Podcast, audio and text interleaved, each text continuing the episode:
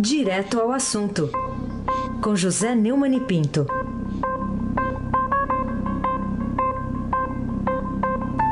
Neumani, bom dia. Bom dia, Raíssen Abac. Bom dia, Camila Tulinski.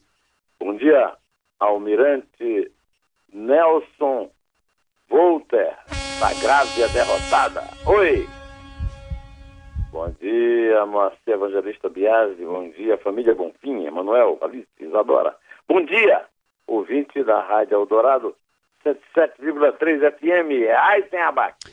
Vamos começar aqui com a manchete do Estadão hoje, que é assustadora. Pauta bomba no Congresso põe em risco ajuste fiscal. Quer dizer, voltamos aos tempos de Eduardo Cunha, criando problemas para Dilma Rousseff na presidência da Câmara? Parte da dívida dos produtores rurais, atualização da tabela do imposto de renda em 11,4% e parcelamento das dívidas das prefeituras com a Previdência, são alguns projetos antigos que discretamente os parlamentares estão tirando da gaveta e que podem dificultar a tentativa de ajuste das contas do governo federal. Tirando aquele da devolução do imposto de renda, que é uma é, uma obrigação que o governo tinha que fazer e nunca faz, o resto é direto na veia. O Congresso, que já tem dificuldade de aprovar medidas de ajuste fiscal, ameaça com esses projetos criar gastos que podem superar 20 bilhões no primeiro ano após sua aprovação. É a matéria mais importante da economia, manchete do Estadão nesta segunda-feira. Com a anuência de presidentes de comissões e ajuda de parlamentares da base insatisfeitos com o governo, Heisen, tem havido avanço de projetos com efeito exatamente contrário do plano de ajuste executado por Meirelles, que está fazendo cortes até em programas sociais para economizar as despesas do governo. Um exemplo de criação de gastos é a recente ampliação do programa de regularização tributária rural. Nós já falamos disso aqui, mas nesse conjunto, volto a falar. Foi um acordo de última hora, os governistas e a oposição aprovaram na semana passada condições, digamos, você diria, amigáveis, amigáveis, Aysen, aos devedores com perdão integral de multas e juros, sem limite para inclusão de dívidas no refis rural. Assim crescerá a renúncia fiscal originalmente calculada em 5 bilhões de reais. Na mesma linha, a bancada municipalista pressiona por nova rodada de negociação de dívidas com a União. O Congresso também avalia a mudança da Lei Candir, Programa de Compensação a Exportadores, que exigiria um repasse anual de 9 bilhões da União aos Estados. Esse movimento chegou a ser comparado ao da pauta bomba, armada pelo ex-deputado Eduardo Cunha contra Dilma Rousseff em 2015. Isso tem uma lógica. Afinal, o Centrão, que chantageia Temer a ceder a seus caprichos de mais carga e mais poder, fazendo do governo federal um refém, é basicamente composto pelos principais apoiadores de Cunha, a época em que ele mandou na Câmara e também na luta para evitar que ele fosse caçado e condenado à prisão. Estamos acostumados às presenças dominantes de Karl Marum, André Moura, que era tão bajulador de Cunha que passou a ser chamado de André Cunha. Lúcio Vieira Lima e outros, agora na vanguarda da briga para tirar o PSDB do governo. Nunca é demais lembrar que do chamado quadrilhão do PMDB, nome que o Janot deu para o grupo que puxava os cordéis de marionetes na época do impeachment de Dilma, Cunha, Henrique Eduardo Alves, Gedel Vieira Lima, estão presos. Rodrigo Rocha Loures, o homem da mochila, com 500 mil reais, filmado correndo na rua, a saída da pizzaria Camelo, em prisão domiciliar. E Temer, Moreira e Padilha, nunca é demais lembrar, no palácio mandando nós, seu, seu Heisen. É pouco ou que é mais? Dinheiro na mão é vendaval, já cantava o sambista que você gosta e aplaude, Heisen Abac. Que fez aniversário. E 75 que... anos, 75 o nobre anos. príncipe Paulinho, é. Paulo César Farias, Paulinho da Viola. E que torce para um time que você adora. Bom, daqui a pouco, daqui a, pouco a gente fala disso. É, além da gastança generalizada, o Neumann, há também um movimento no Congresso para desautorizar mais uma vez o Supremo na aplicação da lei da ficha limpa para políticos que foram condenados em colegiado antes da vigência da lei. Essa reação pode vingar? Você usou a palavra certa, para vingar. Ela pode ser usada no sentido de valer, né, como a lei, que a lei vingou ou não, como de retaliar um velho inimigo. É assim que está sendo tratado o Poder Judiciário pelo Legislativo, desde que passou a ser controlado e dirigido por suspeitos de cabeludos delitos de corrupção. O, o Rodrigo Maia, o Rodrigo Maia eu chamava aqui de bolinha, mas na verdade o presidente da Câmara é o chamado Botafogo, que também apanhou lá ontem, na rodada terrível para os cariocas, né, da planilha de propina da Odebrecht, deu nos últimos dias da semana passada o sinal de apoio ao movimento que tenta evitar a adoção da ficha limpa em casos anteriores à sua vigência. É, foi julgado no Supremo é, um pedido para que a ficha limpa não valesse para quem é, foi julgado e condenado em segunda instância antes da vigência da lei. E o Supremo, por 6 a 5, afirmou que vale, é claro. Né? E aí o Rodrigo Maia disse que, a princípio, há uma decisão sobre a aplicação da lei que prejudica as pessoas de forma retroativa. Prejudica quem? Você se sente prejudicado? Ai. Todos nós, né? Maia ressaltou que a legislação brasileira não costuma retroagir. Não costuma é muito bom, né? A nova forma de, de jurisprudência criada pelo presidente da Câmara. E que a decisão do STF foi muito dividida. Essa é a argumentação mais usada agora, né? Ah, foi dividida, foi 6 a 5. Pelo amor de Deus. Ah, segundo o Maia, um requerimento de urgência para que o projeto seja aprovado rapidamente. A decisão será dos líderes na semana de volta do feriado da proclamação da República. Na sexta, essa semana agora, que tem quarta-feira a proclamação da República. Você vai trabalhar na proclamação da República? Estaremos aqui. Estaremos aqui. Então estaremos também aqui é. É, falando de mais uma derrota do Flamengo no meio de semana para o Curitiba. No Eita! Rio. O ex-presidente do Supremo, o Aires Brito, eu vi na televisão explicando que isso é uma falácia. A proibição de retroagir vale no direito penal tem nada a ver com a legislação eleitoral. No caso da, da, da legislação eleitoral, a exigência constitucional de lisura e probidade ah, está acima de qualquer lei. Essa é uma, mais uma tentativa de salvar a própria pele dos parentes, passando por cima do cidadão. O Congresso não tem poder para isso, eu vivo insistindo isso.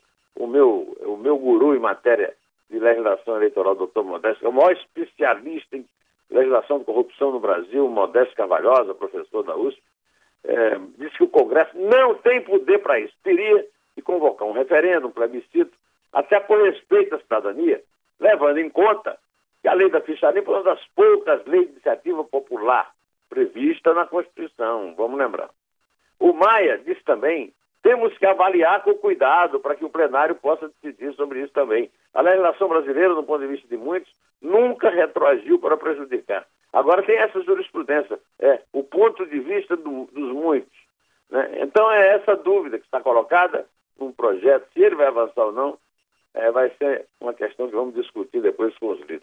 Fecha aspas, e aí eu, eu, eu lembro que no fim de semana o Globo chamou atenção para o fato de que o autor do requerimento que pede essa urgência de que ele falou, para a votação do projeto que contraria a decisão do Supremo Tribunal Federal sobre a lei da ficha limpa, o deputado federal Leonardo Quintão, do PMDB de Minas, tem interesse direto na aprovação da proposta. O pai dele é prefeito de Ipatinga, graças a uma liminar de quem? De quem, Raíssa? De quem pode ser, Raíssa? Começa o com G? O oficial da República, Raíssa. Começa com G? Começa com G e termina com S. Gilmar ah. Mendes, o soltador oficial da República, presidente do Tribunal Superior Eleitoral e ministro do Supremo, liberou a diplomação do pai do Quintão, depois de ser considerado inelegível pela Justiça Eleitoral de Minas. Sebastião Quintão tem condenações por abuso de poder econômico e captação ilícita de recursos durante a campanha de 2008.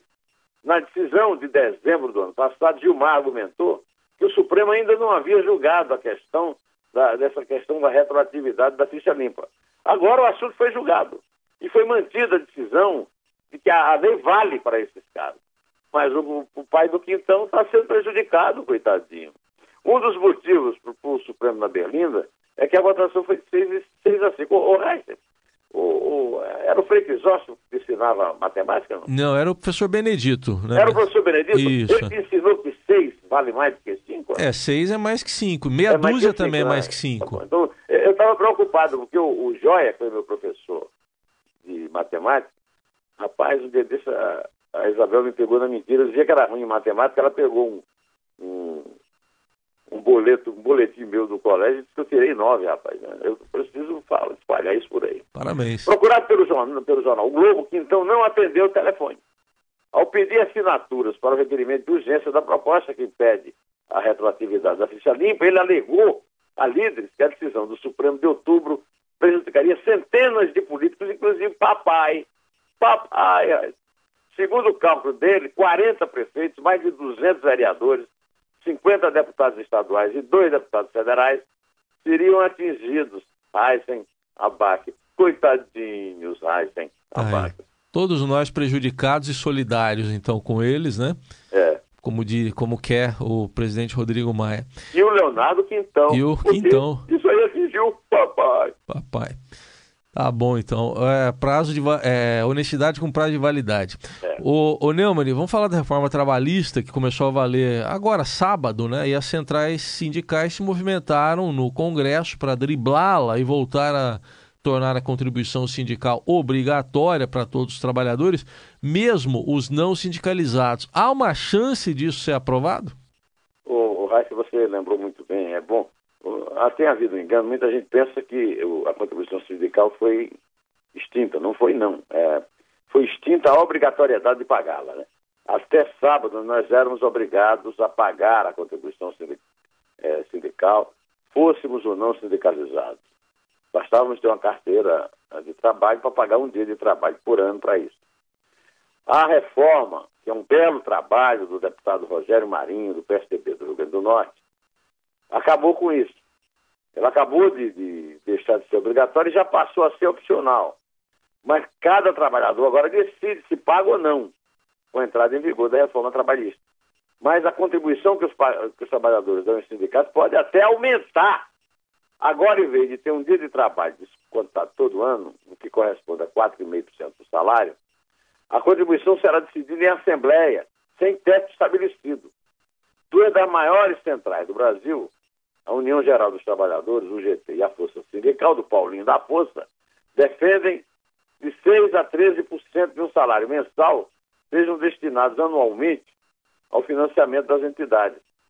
Ela foi criada para financiar a estrutura sindical e com isso o Brasil tem um número recorde mundial de sindicatos. Agora, essa contribuição por negociação coletiva é apoiada pela Central Única dos Trabalhadores, a CUT do PT, pela UGT e pela Força. Elas representam, juntas, 51,8% dos trabalhadores, mas o verbo está errado. É, só representa os trabalhadores sindicalizados, e assim mesmo há dúvida sobre isso. Agora, os empregados pagariam mais que um dia de trabalho se essa proposta passar. O Ricardo Patá, da UGT, disse que os 6% é um valor equilibrado, que poderia ser dividido em 12 meses. Então, é, é como o cartão de crédito, dividido em 12 vezes. O secretário-geral da Força, o João Carlos Gonçalves, o, como é que chama ele? O Juruna? É o Juruna. É o Juruna. Cita, mas esse é o Juruna malandro que o valor pode oscilar entre 8% e 13%. O pessoal do Paulinho é mais famélico. A CUT não fala em valores, mas também defende. E não emite posição oficial. É, a CUT é do PT, mas está em cima do muro. O Temer garantiu às centrais que o substituto do imposto sindical seria regulamentado numa medida provisória. Ele não mandou medida provisória agora, na, na semana. Agora, ele está mandando agora. E, e e não contemplou o assunto. Então, eles estão é, calculando que os 3 mil sindicatos vão fechar no Brasil, que será uma maravilha. É um monte de sindicato que não representa trabalhador nenhum. O Brasil precisa ter, voltar a ter números é, decentes de sindicatos. Né? O modelo prevê aprovação anual pelos trabalhadores em assembleias é, que é, podem, tem, teriam que ter pelo menos 10% de trabalhadores. Essas assembleias, são todas controladas pela elite sindical que manda nos sindicatos. Trabalhador nenhum tem acesso a elas. É só os amiguinhos né, que vão lá aprovar. Aliás, a grande maioria dos trabalhadores nem é sindicalizado, porque o sindicato do Brasil não serve para representar ninguém. E aí eles querem fazer essa lei que volta a tornar obrigatória, chutando a contribuição é, da, chutando a opção pela contribuição que foi aprovada é, na reforma trabalhista. É, aliás, era o caso de discutir toda a estrutura dos sindicatos, o funcionamento dessas assembleias, o fato de que os sindicatos pegam esse dinheiro todo da contribuição sindical e gastam sem prestar conta a ninguém. O Brasil tem sindicato demais, não faz nenhum sentido um trabalhador não sindicalizado sustentar sindicato. Os sindicalistas controlam as assembleias, elas não representam nem os sindicalizados, quem dirá os que não são sócios dos sindicatos. Se é sócio, Eisenbach. Nesse momento não, já fui, mas aí eu, eu também já fui, é. não sou e nunca mais voltaria a ser. É. Eisenbach.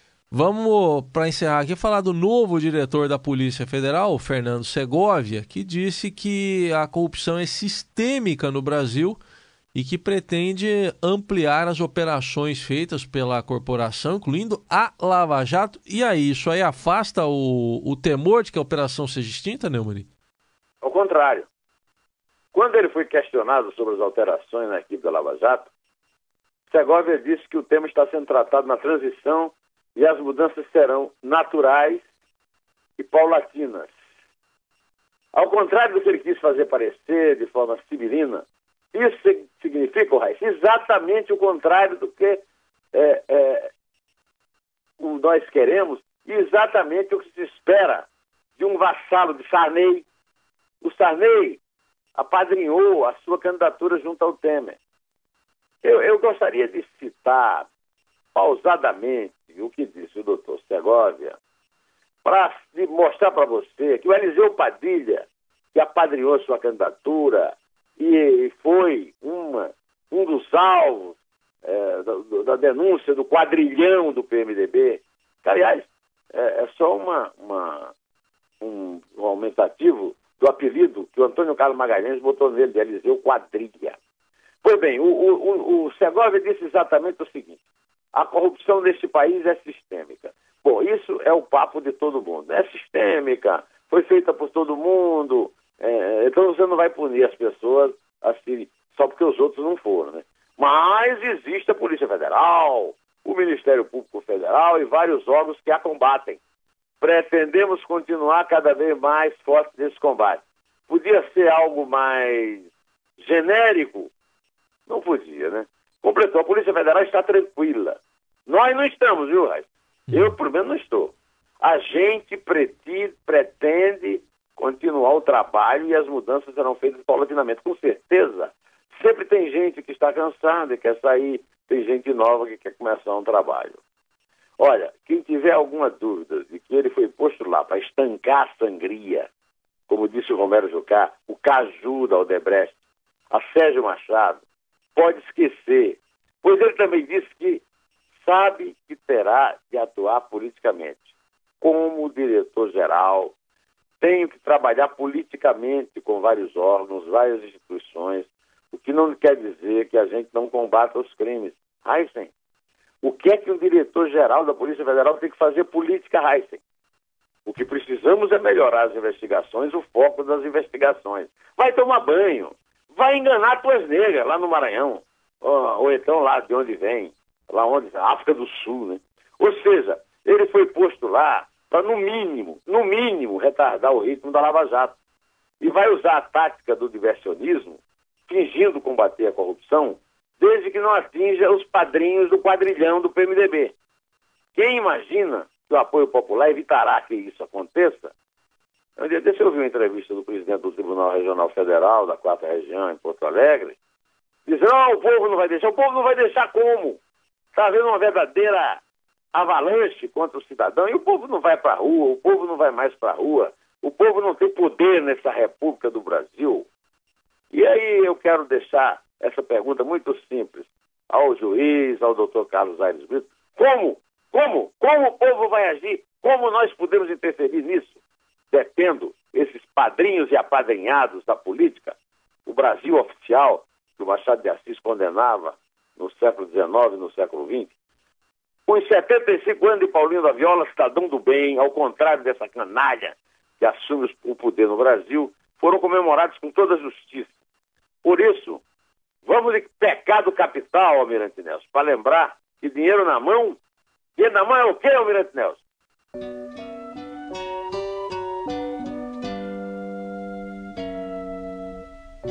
Dinheiro na mão é vendaval, é vendaval na vida de um sonhador, de um sonhador.